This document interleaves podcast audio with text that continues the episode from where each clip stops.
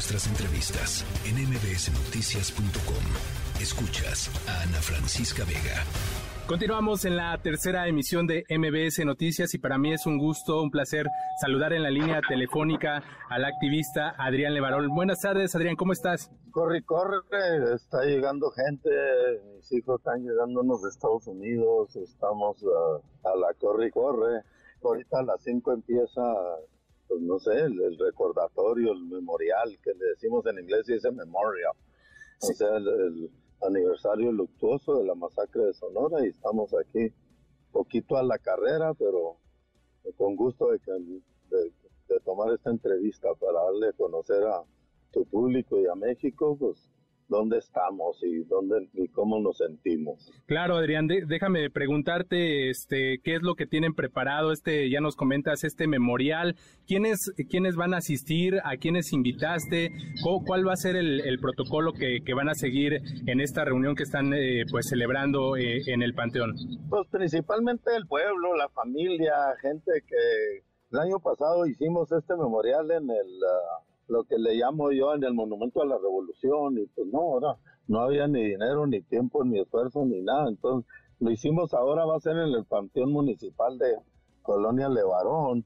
Invité a mucha gente, hasta Marucampo, a la gobernadora, el otro día me habló y le invité.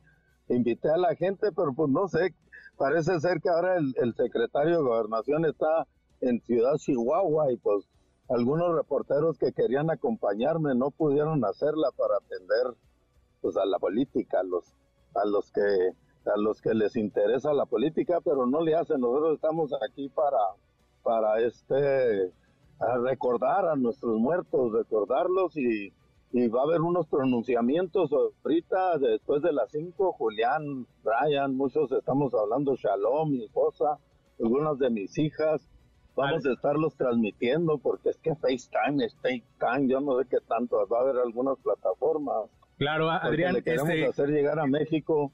Shalom va a pronunciar que ella va a volver a nombrar este día 4 de noviembre, recuerdo, recordando la masacre donde muere su hija y sus nietos como un día de luto nacional y día de memoria nacional. Claro, que no se nos olvide que esto pasó. Adrián, Entonces ahorita eso es lo que lo que estamos haciendo y este y, y vamos a muchos traemos cartas ya escritas que vamos a leer dirigidas a nuestros seres queridos que se nos han muerto. Y este y vamos a quemar la, la cara hasta ellos así como se fue mi hija y mis nietos quemados con el humo. Claro. Adrián, ¿cuál es tu sentir a tres años de esta tragedia? ¿Qué ha, transcurrido? ¿Qué has sentido en estos tres años? ¿Qué ha cambiado? ¿Qué ha pasado en todo este tiempo? Eh, pues a, raíz de esta tragedia que padeces y que, sigue padeciendo el país.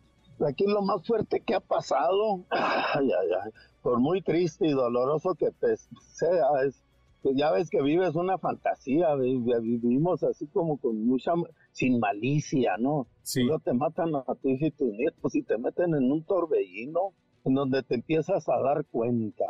Y entre más te das cuenta, más, más sufres. Yo ya no quisiera saber tanto. Yo ya no quisiera saber las fallas que trae la fiscalía, las fallas que trae el sistema de investigación, de impartición de justicia una tristeza. Nosotros como víctimas les dicen indirectas, estamos en un total abandono. No, no sentimos una reparación del daño. Yo pienso en Mackenzie, la niña que caminó 14 kilómetros para avisar que habían asesinado a su madre y a sus dos niños.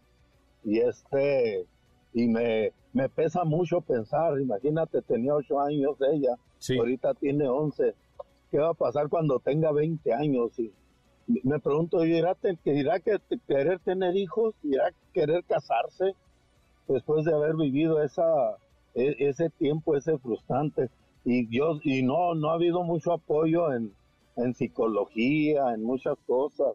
Entonces, así me siento, sinceramente. Claro, Adrián, e, es, es terrible lo que nos narras, además de la falta de atención que, que nos cuentas respecto a la falta de pues de, de, ayuda, de apoyo psicoemocional eh, para Mackenzie. Déjame preguntarte, pues eh, aquí la, la, la, la, gran deuda del actual gobierno con ustedes y creo yo con, con varias zonas eh, del país, con muchas de las víctimas del país en estos últimos años, pues es la falta de justicia y que sigue reinando la impunidad.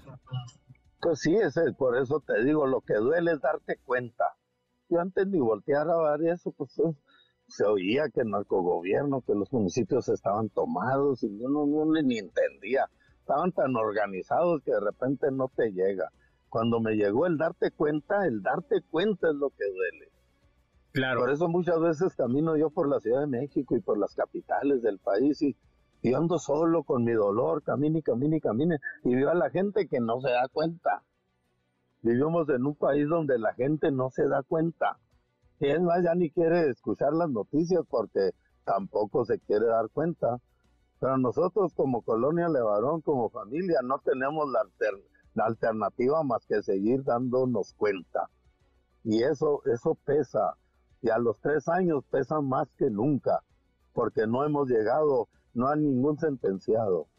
Esa es la historia de este, de este sufrir. Y ahorita queremos, en memoria de los muertos, y en memoria de todos los muertos.